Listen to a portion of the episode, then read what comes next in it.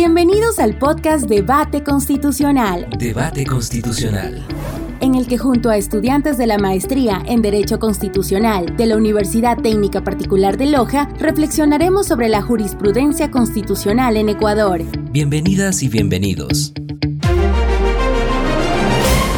Saludos cordiales, estimados oyentes. Les saluda el doctor Diego Meléndez. Hoy hablaremos de movilidad humana. El Ecuador es un país con una alta movilidad humana, que se caracteriza por flujos simultáneos de emigrantes y migrantes, personas con necesidad de protección internacional y personas desplazadas dentro del territorio ecuatoriano. Dentro de este contexto, en la última década, ha existido un aumento vertiginoso de la población cubana en el Ecuador, que ha generado diferentes reacciones por parte de la opinión pública y el Estado ecuatoriano. En gran medida estas reacciones han sido polémicas y han generado estereotipos y estigmas que son asumidos por la sociedad de acogida, profundizando así la incomprensión, dificultades en la convivencia y las actitudes xenofóbicas. En este programa se busca realizar un análisis objetivo de la real trascendencia del flujo migratorio en cuanto a las consecuencias jurídicas de los actos de persecución o discriminación ocasionada en la sociedad mediante el debate jurídico. Hoy nos acompaña la doctora Jessica Romo Mera, estudiante de la Maestría de Derecho Constitucional de la Universidad Técnica Particular de Loja y funcionaria judicial. Bienvenida, doctora Jessica Romo Mera. Gracias, doctor, por la invitación. Estamos prestos a responder sus inquietudes. Doctora, cuéntenos. A pesar de la situación social, económica y política del Ecuador, no se ha caracterizado por demostrar estabilidad. ¿Podemos hablar de flujos migratorios considerables en nuestro país? En lo referente a la migración, varios son los grupos de personas de otro origen nacional que han visto como país de tránsito o destino al Ecuador. Recordemos que a partir de junio del 2008, como una medida para incrementar el turismo, el gobierno ecuatoriano decidió eliminar las visas de ingreso para todas las personas de otro origen. A partir de este momento se identifican nuevos flujos de otras nacionalidades en el país.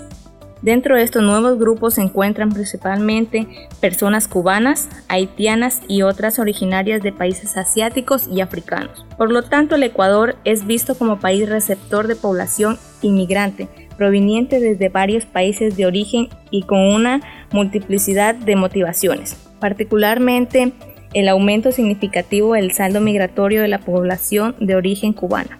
Podríamos considerar como antecedente de esto el convenio por el cual se acuerda un programa de intercambio educativo cultural con Cuba. Registro oficial 491, el 10 de enero del 2002, Acuerdo de Cooperación Técnica, Económica y Científica entre la República del Ecuador y la República de Cuba. Registro oficial 26, el 15 de septiembre de 1988. Convenio de Cooperación sobre Salud Pública con Cuba, registro oficial 675, el 2 de mayo de 1991. Doctora, estos grupos de personas migrantes, al establecerse en nuestro país, ¿qué derechos y obligaciones tienen? Partamos del hecho que nuestra constitución contempla que las personas extranjeras que se encuentren en el territorio ecuatoriano tendrán los mismos derechos y obligaciones que las personas ecuatorianas. Por lo tanto, hablaríamos de todos aquellos derechos previstos en nuestra constitución, así como en los reconocidos en los instrumentos internacionales como convenios y tratados ratificados por nuestro país. En la referencia a las obligaciones podríamos señalar que la primera obligación que garantiza la permanencia en el país sería la regularización. Doctora, si una persona extranjera no ha regularizado su sistema en el país, ¿puede ser expulsada del territorio ecuatoriano? El artículo 66 de nuestra Constitución, que habla de los derechos de libertad en el numeral 14, señala que las personas extranjeras no podrán ser devueltas o expulsadas a un país donde su vida, libertad, seguridad o integridad o de sus familiares peligren por causa de su etnia, religión, nacionalidad, ideología, pertenencia a determinado grupo social o por sus opiniones políticas, pero esto no significa tampoco que puedan permanecer sin tomar acciones para regularizar su situación, pues ello se encuentra ya enmarcado dentro de las exigencias y aplicación de la actual Ley Orgánica de Movilidad Humana y anteriormente por la Ley de Migración y Extranjería. Si una persona no regulariza su situación en el país, ¿esto es considerado como un delito? No, la Ley Orgánica de Movilidad Humana establece la prohibición de criminalización por cuanto señala que ninguna persona será sujeta a sanciones penales por su condición de movilidad humana. Toda falta migratoria tendrá carácter administrativo. Entonces, ¿esto quiere decir que una persona que se encuentra en situación irregular de migración en nuestro país no puede ser privada de la libertad? Así es, inclusive la Corte Constitucional de nuestro país el 26 de noviembre del 2019 ha emitido la sentencia 159-11 JH-19, que crea un precedente en cuanto a la situación de las personas en movilidad y la prohibición de que sean privados de su libertad por fines migratorios. En esta sentencia a la que se hace alusión, ¿en qué contexto o circunstancia ha sido emitida?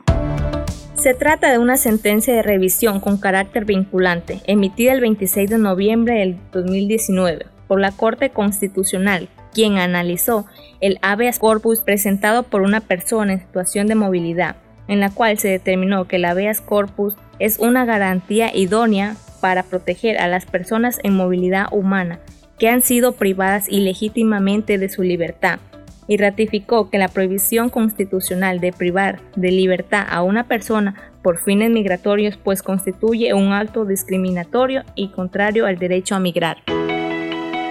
¿Qué entendemos por una sentencia de revisión?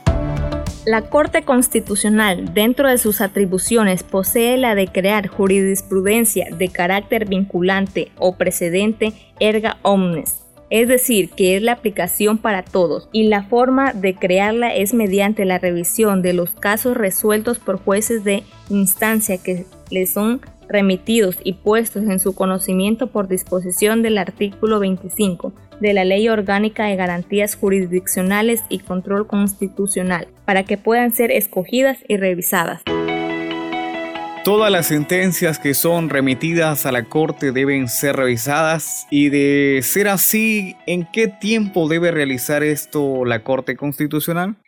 La misma Ley Orgánica de Garantías Jurisdiccionales en su artículo 25 señala que la Corte escogerá discrecionalmente aquellas sentencias objeto de la revisión y para esto verifica parámetros como son gravedad del asunto, novedad del caso e inexistencia de precedente judicial, negación de los precedentes judiciales fijados por la Corte Constitucional y relevancia o trascendencia nacional del asunto resuelto en la sentencia. Para ello tiene un término de 20 días transcurrido este. Si una sentencia no ha sido seleccionada para ser revisada, se entiende su exclusión. Esto quiere decir que la sentencia 159-11-JH-19 fue escogida